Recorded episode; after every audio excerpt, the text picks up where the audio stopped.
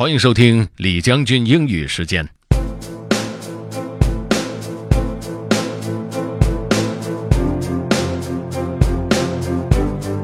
今天的内容来自于 Ernest Hemingway 的经典小说《The Old Man and the Sea》。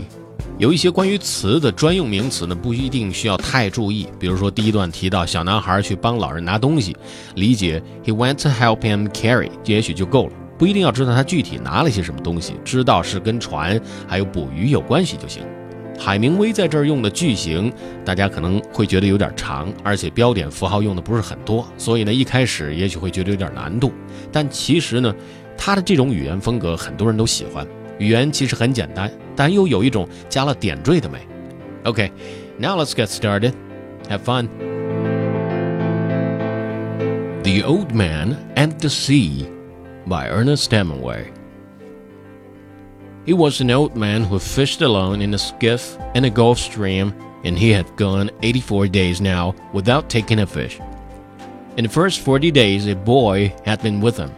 But after 40 days without a fish, the boy's parents had told him that the old man was now definitely and finally salao, which is the worst form of unlucky.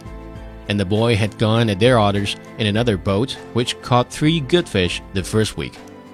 It made the boy sad to see the old man come in each day with his skiff empty, and he always went down to help him carry either the coiled lines or the gaff and harpoon and the sail that was furled around the mast.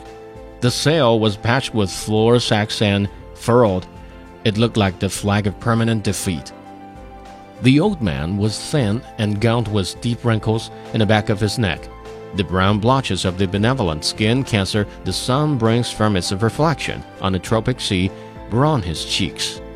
The blotches ran well down the sides of his face, and his hands had the deep creased scars from handling heavy fish on the cords. But none of these scars were fresh. They were as old as erosions in the fishless desert.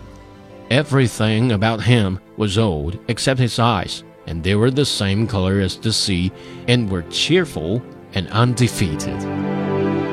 Okay, that's all for today. Thanks for listening. This is General Lee, Li Jiangjun. 明天见。